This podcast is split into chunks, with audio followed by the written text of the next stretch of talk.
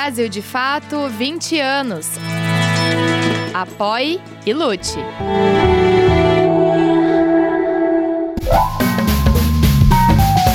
Brasil de Fato Entrevista.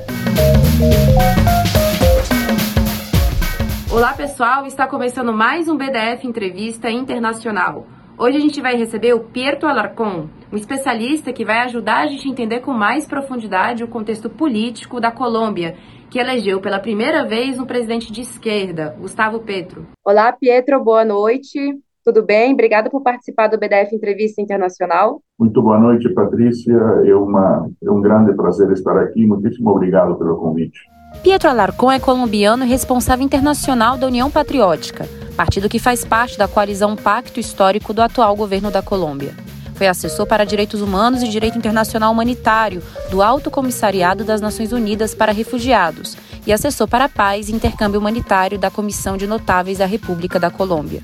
Atualmente, é professor e coordenador de Direito Constitucional da PUC de São Paulo e membro da Associação Americana de Juristas. Queria começar a nossa conversa te perguntando por que, que a Colômbia demorou tanto tempo para eleger um líder de esquerda.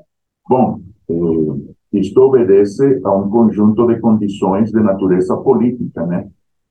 Que tem a ver, tem a ver especialmente com um regime político que foi construído ao longo da história da Colômbia, cuja caracterização mais relevante, mais importante, é sua restrição a qualquer tipo de participação política de setores alternativos de setores democráticos, de setores de esquerda, que pudessem, em algum momento, disputar o controle hegemônico que desde a classe dominante ou as elites vem sendo impulsionado praticamente desde a primeira independência com relação à Espanha em 1819. Ou seja, a arquitetura do regime político colombiano a maneira como se estabeleceu esse regime político, a forma que assumiu esse regime, foi o de uma hegemonia do Partido Liberal, do Partido Conservador, que representam dois grandes núcleos da classe dominante colombiana, e tudo isso em detrimento da possibilidade de participação política, de deliberação e de consolidação de um processo democrático real, com a possibilidade de que setores de esquerda, setores democráticos, progressistas, pudessem chegar. Felizmente, alguns elementos contribuíram muito para que se quebrasse essa hegemonia. Em primeiro lugar, um fracasso rotundo das políticas neoliberais que foram impulsionadas de maneira selvagem na Colômbia, provocando uma autêntica rebelião popular entre os anos 2018 e 2019. Por outro lado, uma unidade dos setores políticos democráticos, progressistas, que se afirmou ou que se concretizou, se materializou naquilo que se denomina o pacto histórico e que eh, conseguiu, eh, digamos, gerar uma condição eh, política que eh, repercutiu em um avanço eleitoral. Junto a esses dois elementos, sem dúvida nenhuma, o Acordo de Paz do ano 2016 potencializou a ação decidida, unitária, de muitos setores populares e criou uma nova condição, um novo ambiente que gerou uma participação muito mais efetiva e um aumento da intensidade da reação popular perante esse neoliberalismo. Ou seja, foram vários fatores que geraram uma condição política favorável ao, venci, ao vencimento ou à vitória eleitoral né, há, há um ano há quase há meses, né? Menos de um mês. Pedro, é, a gente observou alguns movimentos, né, no, no último período, é, o Pietro ele assume com uma agenda, com uma proposta de reformas né, na área da, da saúde, na área do trabalho, uma agenda até pare, é, parece ser bastante radical em alguns pontos, e recentemente ele perdeu parte da sua base de apoio. Por que, que isso aconteceu? Bom, nós vamos ter que esclarecer um pouco. Eh, eh, a proposta do pacto histórico que encabeça Gustavo Petro e Francia Marques é uma proposta que eh, hoje é praticamente uma lei da República, porque ela está plasmada no Plano Nacional de Desenvolvimento, chamado Colômbia Potência Mundial para a Vida. O Pacto Histórico é uma organização, uma aliança, não, não podemos dizer que é uma organização clássica, digamos que é uma coalição. No Brasil seria uma coalição, uma aliança de organizações que, eh, primeiramente, eram cinco, posteriormente seis, hoje são doze organizações, eh, mas há também uma grande quantidade de movimentos sociais que fazem parte desse pacto histórico que estão comprometidos com esse programa de mudanças. Esse eh, plano nacional de desenvolvimento e essas mudanças, elas estão, por assim dizer, transversalizadas pela necessidade de uma solução política ao problema da violência na Colômbia, o que significa a conquista daquilo que nós temos chamado, né, paz total ou paz integral. Aliado a isso, o Plano Nacional de Desenvolvimento ele tem uma eh, base cujo eh, eixo são as reformas que eh, devem representar, que representam, eh, de fato, uma, eh, uma mudança, ou seja, uma, uma viragem uma, uma troca, uma cambalhota, por assim dizer, dentro daquilo que nós tínhamos em matéria de direitos sociais. É assim como nós temos em curso reformas importantíssimas, como a reforma à saúde, a reforma ao trabalho, a reforma às aposentadorias e, e já houve né, uma reforma tributária. E todas estas reformas elas devem passar pelo Congresso. E, obviamente, dentro do Congresso há uma série de pressões por parte de aqueles setores que não desejam, obviamente, perder os seus privilégios. No caso da reforma à saúde, por exemplo, apenas para citar esse tema, nós temos uma pressão enorme das chamadas empresas promotoras da saúde, as EPS, estas empresas, elas terceirizam, elas recebem recursos do Estado, ou seja, o Estado entrega os recursos para ela, oriundos da receita tributária, e elas são as que contratam os hospitais e as clínicas. Elas cumprem um papel de mediação. Uma das propostas que nós temos com a reforma à saúde é eliminar essa intermediação, para que o Estado assuma diretamente o controle dos recursos públicos dirigidos à saúde, priorizando aqueles que são fundamentais para eh, atender especialmente os setores mais vulneráveis da população. Só que quem propõe, por exemplo, a lei que cria as empresas promotoras da saúde é um ex-presidente da República. E, obviamente, dentro do grande esquema mercadológico da saúde, que inclui não somente eh, aos colombianos, mas também transnacionais que lucram historicamente com esta privatização ou semi-privatização do setor saúde, nós temos uma grande quantidade de inimigos da reforma. Isso apenas para te colocar um exemplo. Se nós vamos às aposentadorias, nós teremos outras dificuldades.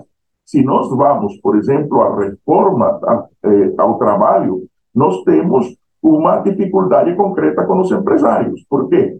São 58% dos trabalhadores colombianos eh, estão na informalidade. Nós temos uma histórica desproteção social. Os empregadores, os empresários colombianos se acostumaram a atuar contratando a pessoas por eh, um tempo fixo e a não pagar prestações ou seja, não pagar direitos trabalhistas. nós estamos colocando uma reforma ao trabalho que implica contratos a termo indefinido, com pagamento de prestações, e obviamente os empresários dizem que isto afeta a lucratividade, mas especialmente que isto vai gerar desemprego na Colômbia, porque eles não iriam contratar nessas condições. Então, observa, nós temos um debate, e se a isto você eh, adiciona o papel dos meios de comunicação, que em muitos casos, em lugar de esclarecer a população no sentido das reformas, o que fazem é tomar partido do lado daqueles que historicamente têm se beneficiado com essa desproteção laboral, aí nós temos um quadro bastante difícil que nós tentamos superar fundamentalmente aumentando os níveis de unidade, fazendo muita pedagogia com relação ao caráter das reformas e, sobretudo, tentando gerar eh, as condições eh, para que, a partir de uma mobilização popular que eh, defenda estas reformas, seja possível avançar a um novo cenário dentro de um país eh, onde os direitos sociais foram praticamente deteriorados e desmantelados eh, nos últimos anos por causa da aplicação dessas eh, práticas neoliberais. Uma coisa é, curiosa, assim, porque a gente está vivendo o que se chama de nova onda rosa né, na América Latina, que é um ciclo de líderes de esquerda ou de centro-esquerda governando diversos países na região, e a gente teve é, esse movimento né, de saída de parte dessa base de apoio do, do presidente da Colômbia, do governo da Colômbia, ao mesmo tempo a demissão de alguns ministros e um chamado do presidente para que a população vá às ruas, justamente para impulsionar essas reformas. Queria que você analisasse, ajudasse a gente a entender é, se existe condições de, com essa mobilização popular, sustentar essas reformas, ou se o prognóstico seria de uma nova crise política e institucional, como tem acontecido em outros países da região. Bom, eh, duas questões importantes. Primeiro, eh, nós não precisamos de aliados pela metade. Quem está dentro do pacto histórico e os partidos que nós pretendemos, de alguma maneira, aproximar para uma unidade de ação política que trabalhe dentro do legislativo para definir o curso das reformas, esse processo de ampliação do pacto, aquilo que nós temos denominado de Frente Amplo, ou seja, o Pacto Histórico é uma organização de partidos vitoriosa, é uma coalição. Ela não pode ser desfeita. Conforme a legislação eleitoral, ela é uma coalição que deve trabalhar durante todo este tempo eh, como bloco dentro do Congresso. Nós queremos ampliar os aliados do Pacto Histórico, mas não precisamos aliados que eh, nos exijam um tomar lá da cá para aprovar reformas. Não precisamos aliados pela metade, que votem uma coisa e não votem outra. Precisamos aliados que tenham compromisso com um programa concreto de reformas. E na medida em que esses aliados não atuam conforme os compromissos que foram realizados, obviamente isto tem repercussões na maneira como se efetua a composição do gabinete institucional da presidência da República. É dizer, isto tem repercussões nos ministérios, repercussão nos cargos eh, de responsabilidade intermediária. Tudo isto é por cima, mas nenhum governo, nenhum processo que pretenda construir um cenário de reformas capazes de alicerçar uma nova possibilidade de ação para mudanças mais aprofundadas, para construir de fato o poder popular, para poder gerar uma transformação muito mais elevada, que seja capaz de quebrar de vez com privilégios históricos e atender uma expectativa social, pode avançar apenas através dessas questões institucionais. Nós precisamos gerar concomitantemente a isso um conjunto de iniciativas cidadãs, um conjunto de iniciativas pela base, iniciativas oriundas dos trabalhadores, das trabalhadoras, do movimento social, com o objetivo de que eles acompanhem todo este processo, defendam este processo.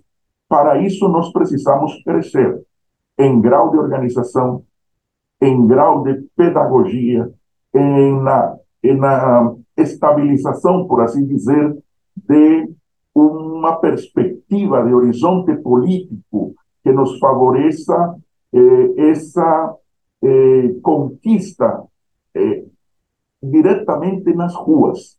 Ou seja, se nós não combinamos a luta de rua, por assim dizer, ou se nós perdemos o espaço da luta na rua, certo?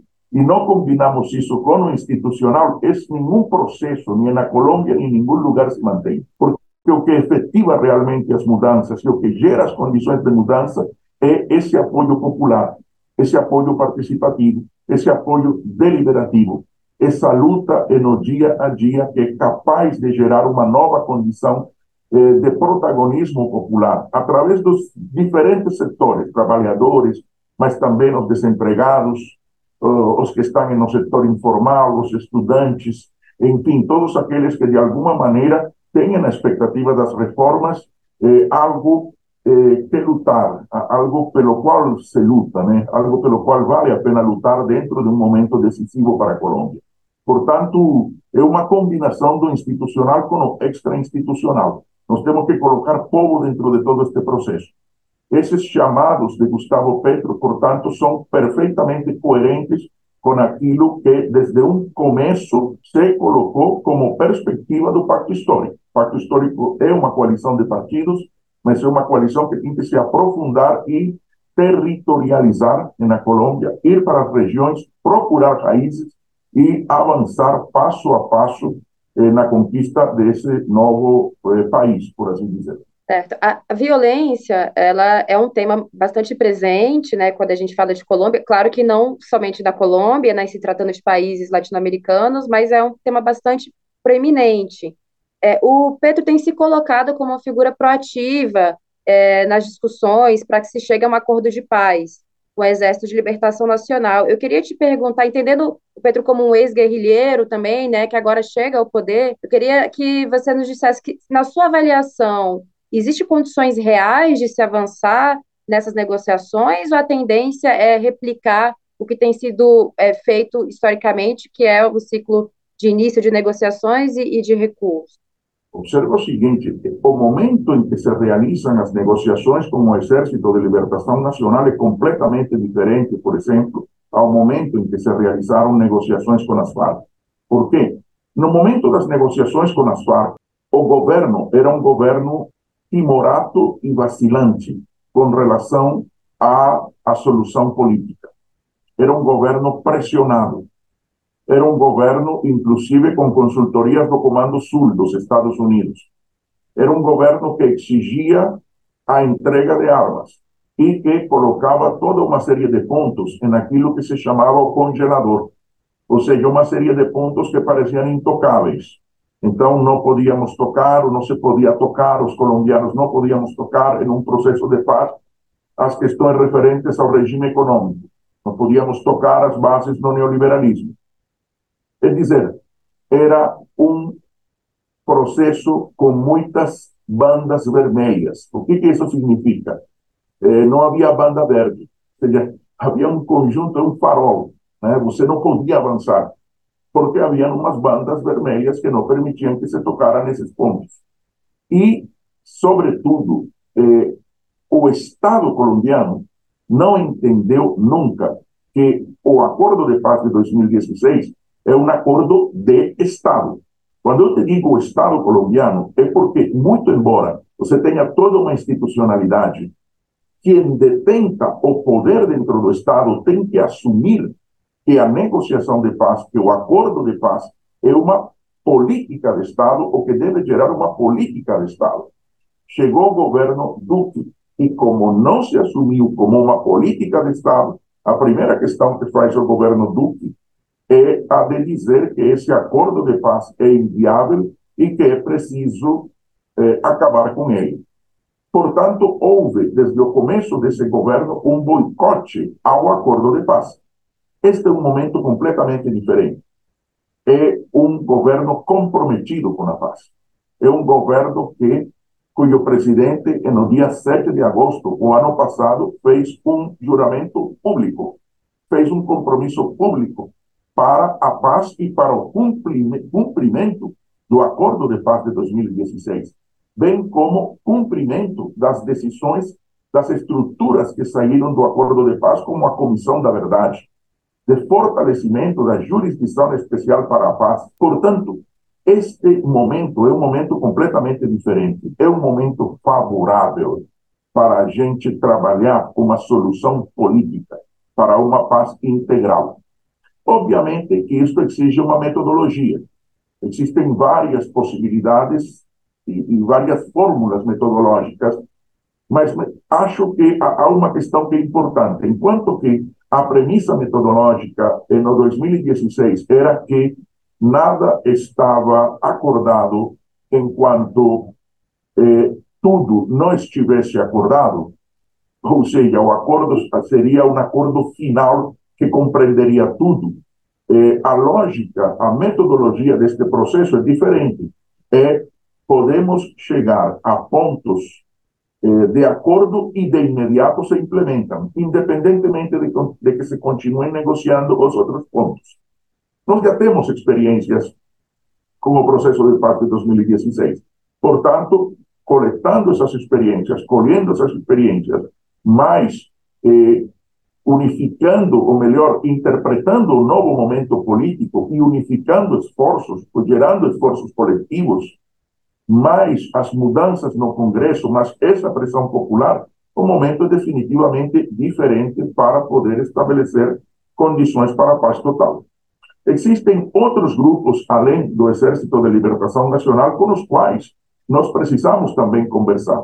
Por exemplo, existem as dissidências das Farc, por exemplo, que eh, obedecem a duas lógicas. Uma delas, a daqueles que, em função dos descumprimentos do acordo de paz no governo Duque, retomaram as armas. E outro setor que nunca participou do acordo de paz e que também deve eh, ser, digamos, persuadido, com o qual nós temos, o governo, os estados colombianos, temos que exigir que se abram as negociações, que se discuta com eles, que se converse com eles, com o objetivo de avançar a essa paz total e a essa paz integral. E existem outros setores que são setores delinquenciais, com os quais há também que traçar uma estratégia que nos permita avançar a uma solução definitiva a esses conflitos que são tão dolorosos porque geram um clima de violência na Colômbia com um saldo de vidas eh, humanas, com um saldo de vitimização eh, muito grave, além do deslocamento forçado e de toda uma série de danos colaterais dentro da, da esfera produtiva e, e da da, digamos, a impossibilidade que se dá em função da violência de gerar qualidade de vida e condições de vida digna para muitas pessoas na Colômbia, homens, mulheres, crianças. É, recentemente, o Petro foi para os Estados Unidos, se encontrou com Biden. É, entre os temas que ele tratou né, nas conversas, é, surgiu o tema da Venezuela, de se avançar na retirada das sanções é, que compõem né, o bloqueio econômico contra a Venezuela. É, e, e, o Petro é uma pessoa, é, o presidente da Colômbia é uma pessoa importante na região. Queria te perguntar, é, na sua avaliação, qual o papel que você acredita que ele vai ter é, na geopolítica, é, considerando né, o Brasil, esses governos que é, alcançaram a presidência progressista no último ciclo? Bom, a política externa colombiana, nesta nova fase, tem alguns elementos que a gente pode colocar como centrais. Primeiro, a paz e a segurança nas fronteiras. Eu acho que isso é fundamental para nós. A abertura das relações com a Venezuela são fundamentais dentro deste processo. Não se trata de uma paz e de uma segurança fronteiriça eh, sem que exista um respaldo econômico. É preciso de um respaldo econômico, é preciso criar obras de infraestrutura, é preciso parar que cesse a falta de aproveitamento da quantidade de recursos que há nas fronteiras e que poderiam ser potencializados para gerar emprego, para gerar eh, infraestrutura. é preciso estabelecer eh, vias de acesso de maneira a que a gente possa ter um mercado seguro para os produtos que são comercializados nas fronteiras. Paz e segurança nas fronteiras é fundamental. Só que o tema da paz, do ponto de vista geopolítico, tem também outras implicações. Com relação à Venezuela, por exemplo, é evidente que o governo de Petro constitui uma mudança com relação à atitude hostil, agressiva dos governos anteriores com relação à Venezuela. Por que isto se dá? Porque, obviamente, os governos anteriores, particularmente os governos de Uribe e Duque, eles eh, seguiam uma orientação dos Estados Unidos para agredir, para se tornar, por assim dizer, um país que eh, procurava uma desestabilização dos governos vizinhos e se prestava para um triste papel dentro do concerto de Estados latino-americanos. Uma das questões, obviamente, que se modificou foi a atitude do governo colombiano neste sentido. A política externa colombiana é, tem hoje uma outra orientação. Obviamente que nós temos ainda um problema grave. A Colômbia é sócio global da OTAN. E isto, obviamente, gera uma inquietação muito forte, não somente na Colômbia, mas nos nossos vizinhos. Nós temos sete bases militares, talvez mais um pouco hoje, em território colombiano. São temas delicados que a política externa colombiana deve tratar com calma, passo a passo, dentro daquilo que poderíamos chamar um novo modelo de relação bilateral com os Estados Unidos e uma nova possibilidade de relacionamento multilateral com outros países, com outros eh, setores do mundo, regiões do mundo com as quais Colômbia tem todo o interesse em realizar acordos de natureza comercial com o objetivo de incrementar a produtividade, o investimento equilibrado com respeito à soberania, com respeito às possibilidades de, eh, digamos, controle da remessa de lucros ao exterior, né? e eh, investimentos que sejam capazes de contribuir ao desenvolvimento nacional. Pietro, muito obrigada pela sua participação aqui com a gente no BDF Entrevista Internacional. Queria agradecer pela sua disponibilidade. Isso, obrigado, Patrícia. Sempre à disposição. E obrigada a vocês por nos acompanharem até aqui. Até o próximo BDF Entrevista Internacional. Você pode conferir mais conversas como essa no YouTube, Spotify, Deezer e outras plataformas do Brasil de Fato. Direção e entrevista José Eduardo Bernardes. Coordenação de jornalismo Glauco Faria. Coordenação de rádio Camila Salmásio. Coordenação de audiovisual Monize Ravena. Coordenação de redes sociais Cris Rodrigues. Direção executiva Nina Fidelis.